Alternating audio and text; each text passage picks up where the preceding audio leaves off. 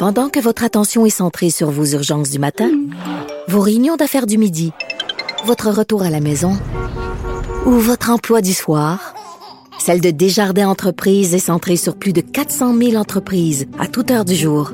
Grâce à notre connaissance des secteurs d'activité et à notre accompagnement spécialisé, nous aidons les entrepreneurs à relever chaque défi pour qu'ils puissent rester centrés sur ce qui compte, le développement de leur entreprise. Martino, même avec un masque, c'est impossible de le filtrer. Vous écoutez Martino. Cube Radio. Tous les lundis, nous parlons l'essayiste et journaliste Jérôme Blanchet-Gravel. Salut Jérôme. Richard. Écoute, les services de renseignement français ont remis un rapport extrêmement inquiétant à Emmanuel Macron. Oui, c'est vendredi matin, vendredi dernier. Donc, le Conseil de la Défense qui va de pronostics euh, extrêmement inquiétants. Donc, euh, c'est assez grave. On parle même de masse qui veulent détruire la France. Donc, ce qui se passe, en gros, on observe que euh, il y a de plus en plus de porosité entre des catégories de musulmans. Donc, malheureusement, il y aurait de plus en plus de musulmans modérés qui seraient en train de passer chez les islamistes. Ah oui. Et, oui, et on fait aussi la distinction entre les, les islamistes et les salafistes. Les salafistes qui seraient une catégorie encore plus radicale que les islamistes. Donc, quand je disais, Richard, il y a deux ou trois semaines que les musulmans modérés seraient sans doute euh, les premiers à faire les frais de la montée de l'islamisme en France, bien évidemment avec les Français, là. Euh, mais ce que je voulais dire, c'est qu'il devient de plus en plus difficile même pour les autorités françaises, de faire la distinction entre les musulmans modérés qui ont qui sont pas du tout violents et les intégristes religieux. Donc, tu sais, quand on dit pas d'amalgame, ça va devenir de plus en plus Hmm. difficile de ne pas faire d'amalgame. Et ça, ce sera pas à cause des, des Français racistes, là. c'est à cause de, euh, de l'emprise d'une idéologie sur le territoire français. Là. Mais qu'est-ce qu'ils peuvent faire? Parce que, bon, ils sont en train de perdre le contrôle. Il y a, il y a des, quartiers au complet où euh, les femmes peuvent même plus aller dans des cafés, peuvent plus se promener en jupe, doivent être voilées. Sinon, j'ai vu, il y a des vigiles, il y a des, musulmans radicaux qui se promènent le soir, puis euh, euh, si, mettons, tu prends de l'alcool, ils t'engueulent, puis si euh, la fille a une jupe trop courte, ils vont l'engueuler. Donc, écoute, qu'est-ce que peut faire un pays contre ça?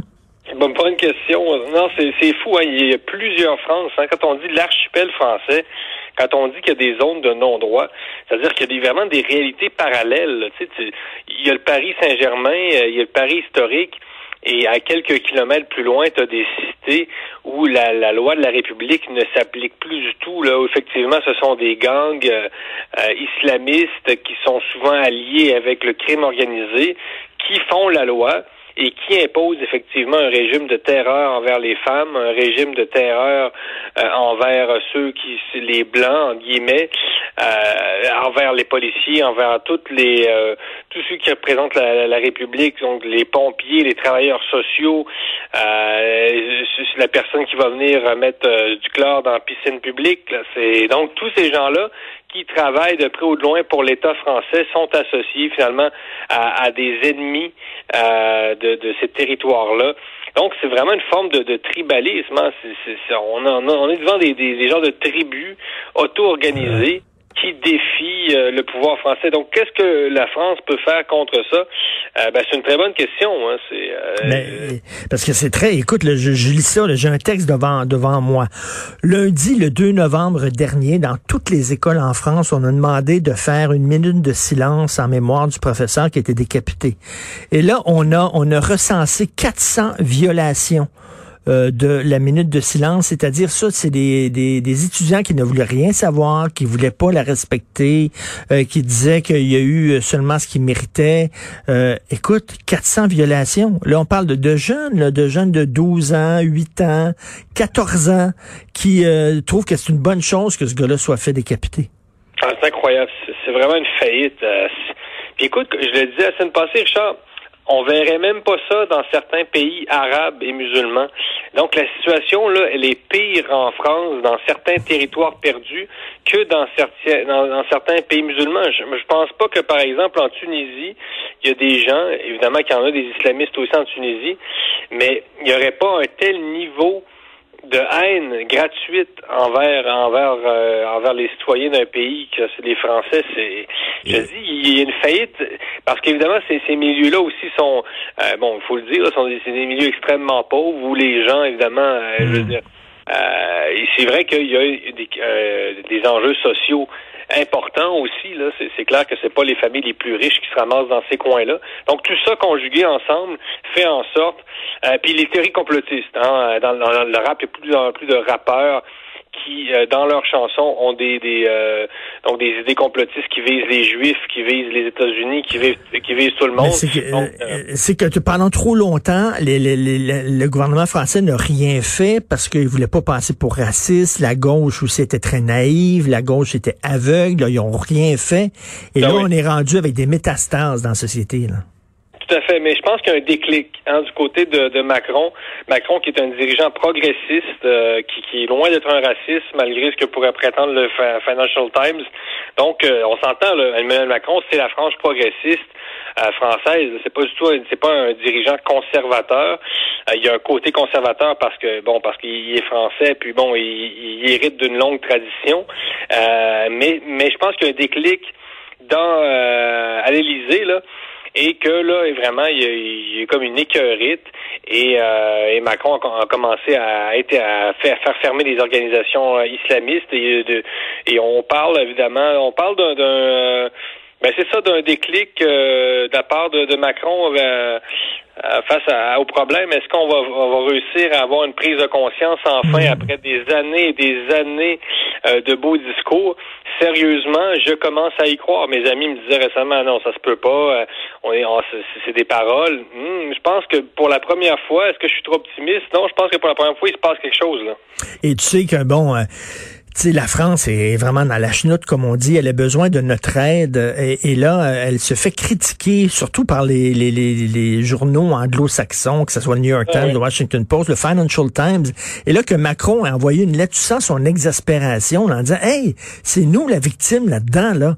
Dire, pouvez-vous, s'il vous plaît, nous aider? Pouvez-vous être solidaire de nous? Et tu sentais son exaspération dans la lettre qu'il a envoyée au, au Financial Times. Oui, il le fait avec beaucoup de dignité. C'est une excellente lettre. Euh, non, c'est un des grands paradoxes de l'époque. Hein, c'est- que la, gauche américaine, finalement, est, en, est vraiment, elle impose partout dans le monde une vision univoque de la diversité du vivre ensemble. Donc, euh, il y a quelque chose de fondamentalement impérialiste dans cette gauche américaine-là qui pense qui euh, est dans le décolonialisme. Mais finalement, ma formule, moi, c'est que la, la gauche décoloniale décolonise le monde. Donc, euh, euh, l'idée, c'est celle-là. Donc, de plus en plus, cette gauche-là, anglo-saxonne, nous impose, nous impose sa propre vision, ses propres, euh, sa propre conception euh, de la diversité, de la religion, de la laïcité, par exemple. T'en parlais tantôt avec euh, Madame c'est ça? Mhm, ouais. Donc, euh, donc c'est ça, c'est- sa vision à elle, et tous ceux qui pensent différemment que les représentants de la bonne gauche autorisée anglo-saxonne sont euh, automatiquement des racistes. Et donc euh, ça, pour moi, ce n'est pas du tout une attitude progressiste. Et, et tu vois le paradoxe, c'est au au nom de la diversité, on impose une seule même vision. Ben, elle est où la diversité là-dedans? Ben oui, tout à fait. Et comme tu dis, il y a un déclic. là, je lisais un éditorial du magazine Le Point sur Justin Trudeau. Et ils disent que la pire réaction euh, suite euh, euh, à l'attaque contre Samuel Paty a été celle du premier ministre canadien Justin Trudeau. Monsieur Trudeau connaît la violence qui se déchaîne contre la France, mais il a tout de même déclaré que nous devons tous être conscients de l'impact de nos mots. À demi-mot, il a donné raison à la rhétorique islamiste. Honte à lui. Eh, le magazine Le Point qui dit honte à Justin Trudeau. Avec raison, non, ça a beaucoup choqué. Hein. Et lui, c'est pas fait Justin Trudeau des amis en Non, France. hein. La, la- la, presse française en a parlé euh, et continue à en parler. Ça l'a extrêmement. D'ailleurs, un texte en causeur aussi aujourd'hui euh, là-dessus où on disait extrêmement critique de, de, de Trudeau. Euh, D'ailleurs, je sais pas euh, qu'est-ce qu'ils se sont dit. hein, Macron, euh, quand, quand Macron a téléphoné à Justin Trudeau après avoir parlé à Legault. Oui. Ben oui, c'est ça. Il a téléphoné à Trudeau après. Je pense que le message était assez clair. Est-ce Un que tu sens un réveil chez la gauche enfin? Tu vois là, que la gauche a découvert qu'il y avait de la censure sur les campus alors que les gens de droite le savaient depuis longtemps. Il allume. Et là, en, France, il commence à allumer sur les dangers du séparatisme islamique. On dirait que la gauche se réveille mieux vaut tard que jamais. Ben, par la force des choses. Je pense pas que ça va avoir été un réveil, Richard, à qu'est-ce que bienvenue là, dans le sens où là c'est parce que c'est la réalité te rattrape. Et je pense qu'il y a beaucoup de gens de gauche en France qui auraient aimé ça rester dans leur euh, dans leur mm. monde parallèle, mais là c'est parce que la réalité c'est trop fort, est trop est trop forte. Là. Euh, donc quand tu as des enseignants qui sont décapités dans la rue, euh, comme à l'époque, je veux dire des barbares, c'est quand même ça peut plus fonctionner. Donc est-ce que la gauche française s'est réveillée? Mais ben, la gauche laïque a toujours resté plus allumée que notre gauche, euh, notre gauche multiculturaliste. Ça, c'est sûr. Quand je dis la France, hein, c'est ça, c'est pas les États-Unis. Quand je dis Macron a un côté conservateur, ben c'est parce que euh, reste que les, les, Français ont une vision, euh, sont des gens assez cultivés, il faut le mmh. dire. Euh, on n'a pas nécessairement non plus les mêmes catégories de politiciens. Là. Macron, c'est pas Justin Trudeau. Le Trudeau, c'est un porte-parole euh, sans aucune profondeur. Macron euh, a beau être dans, un dirigeant progressiste comme comme Trudeau, c'est pas des gens qui ont le même genre de, pensée. Macron est beaucoup plus raffiné, on s'entend. D'ailleurs, tu as vu Justin Trudeau qui a changé complètement sa, sa, version des faits, là, maintenant qu'il appuie la liberté d'expression, comme quoi ce gars-là n'a aucune conviction. Tu te demandes même s'il comprend exactement c'est quoi la liberté liberté d'expression. Euh, donc, écoute, les risques d'un autre attentat sont vraiment très élevés en France. Vraiment. Et, et je sais pas si tu as remarqué, euh, des fois, je m'amusais à aller voir les, conseils du gouvernement canadien qui donnent aux voyageurs. Donc, euh, le, gouvernement canadien, évidemment, euh, il y a comme des niveaux de d'alerte et de couleur. Donc, euh, par exemple, si tu en vas en Autriche, on dit bon le, risque euh, d'attentat est modéré. Si tu en vas, je sais pas, en Suisse, c'est très sécuritaire. Et depuis des années, le gouvernement canadien identifie la France comme un des endroits les plus à risque hein, pour les voyageurs. Donc, tu... ah oui. Oui, depuis des années. Et, même, je m'amusais avec un ami. Là, une fois, c'était même aussi dangereux, selon le gouvernement canadien, en France, qu'aller comme euh, dans un pays comme euh, la Turquie ou euh, les montagnes d'Afghanistan là.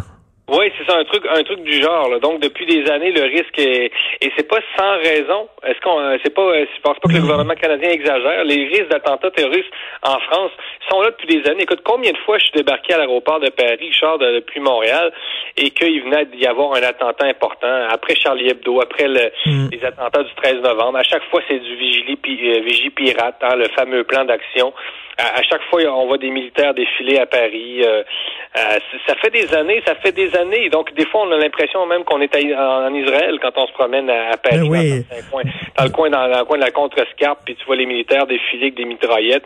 Tu te dis, coudon, euh, c'est quand même impressionnant. Je comprends qu'au Québec, on est habitué à la quiétude molle, mais mais non, ça va extrêmement mal. Quel, quel, drame, sérieusement. Oui, tout à fait. Non, non, c'est vraiment très triste ce qui arrive. Écoute, quand tu dis c'est quasiment aussi dangereux se promener sur les bords de la Seine que faire du trekking en Afghanistan, là, faut le faire. Merci beaucoup, Jérôme Blanchet-Gravel. Bonne semaine, Jérôme. Bonne semaine, Salut.